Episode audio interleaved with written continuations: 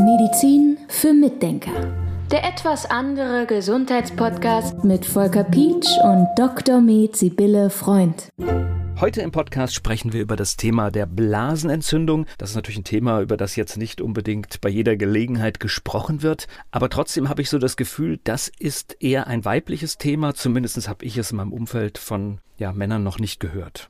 Aber lass uns mal anfangen. Was ist eine Blasenentzündung überhaupt? Genau, also eine Blasenentzündung ist eigentlich, dass Keime die Harnröhre hochklettern, so kann man sich das vorstellen. Die kommen von außen, klettern in die Harnröhre rein und die ist bei Frauen kürzer als bei Männern und deshalb können die Erreger da leichter Fuß fassen nimmt man zumindest an, und können dann in der Blase eine Entzündung hervorrufen. Und die fängt dann meistens an in der Harnröhre. Dann merkt man beim Wasserlassen, dass es danach brennt, am Ende vom Wasserlassen häufig. Und wenn sich die Blasenentzündung weiterentwickelt, dann steigen die Keime quasi hoch in die Blase und dann kann man auch die Blase spüren, dass sie wehtut. Einfach auch in Ruhe, dass es brennt und wehtut. Und im schlimmsten Fall können diese Erreger dann auch hochsteigen in die Nieren und dann kann es zur Nierenbeckenentzündung kommen. Und das ist dann richtig unangenehm und es kann auch richtig gefährlich werden, weil die Nieren dadurch natürlich Schaden nehmen können. So ähnlich ist eine Blasenentzündung, aber sehr häufig kommt es gar nicht zu Nierenbeckenentzündung. Also ganz häufig haben Frauen diese Blasenentzündung, die sich unten in der Harnröhre befinden und in der Blase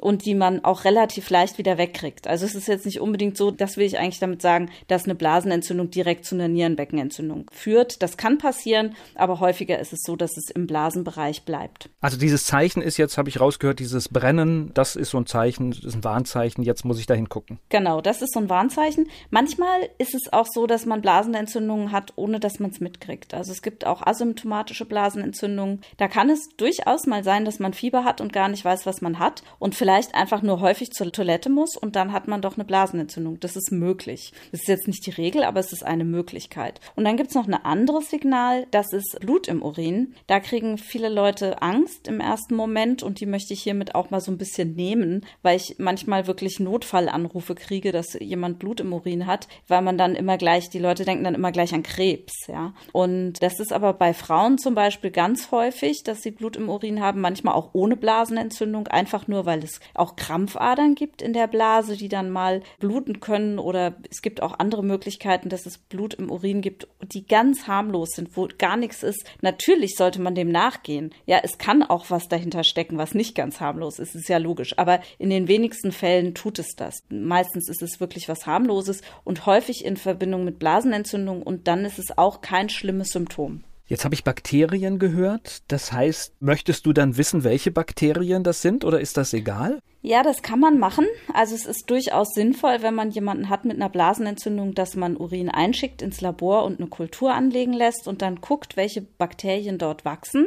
Denn dann kann man in der Folge gezielten Antibiotikum geben, wenn man es denn braucht. Also es ist so, man kann Blasenentzündungen auch alternativ behandeln. Das geht durchaus. Man kann ganz viel trinken. Man kann zum Beispiel Tee mit Oregano trinken. Also einfach Oregano nehmen und daraus einen Tee machen so einen Teelöffel Oregano heiß aufgießen, kann man auch immer wieder aufgießen. Das kann man auch noch kombinieren, zum Beispiel mit Ingwer. Und dann hat man schon einen ganz schönen Tee, den man so immer wieder trinken kann. Schmeckt auch gar nicht so schlimm, wie man sich das vorstellt vielleicht. Und dann kann man verschiedene andere Sachen machen. Cranberry-Saft gibt es natürlich als Möglichkeiten oder Cranberry-Tabletten. Dann gibt es Demannose, die man einsetzen kann. Das ist ein Einfachzucker den man auflöst in Wasser und trinkt dreimal am Tag. Witzigerweise funktioniert er so, dass dieser Zucker nicht als Zucker verarbeitet wird und den Blutzuckerspiegel hebt, sondern der Zucker geht über den Magen-Darm-Trakt ins Blut und wird über die Nieren ausgeschieden, ohne dass der verändert wird. Also er wird nicht benutzt im Körper.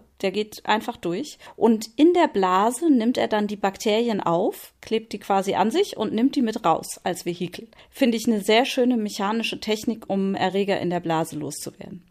So, und da gibt's viele Möglichkeiten. Aber abgesehen von diesen naturheilkundlichen Möglichkeiten, die wir haben, kann es natürlich sein, dass wir irgendwann eventuell ein Antibiotikum brauchen, weil nichts funktioniert. Das gibt's mal, ja. Und wenn man dann den Urin untersucht hat und weiß, welche Bakterienkulturen sind da drin und auf welches Antibiotikum reagieren die, dann kann man sehr gezielt ein Antibiotikum geben, wenn es denn sein muss. Was ich so mitbekommen habe, es gibt Menschen, bei denen das immer wieder kommt. Ja, das gibt es.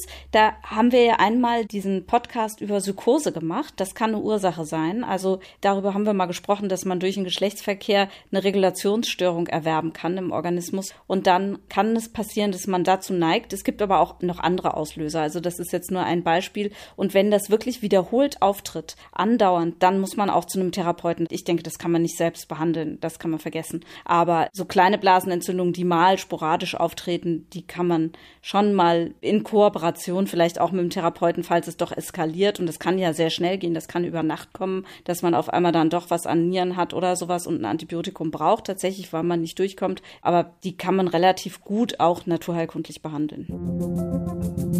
Medizin für Mitdenker. Der etwas andere Gesundheitspodcast mit Volker Pietsch und Dr. Med Sibylle Freund.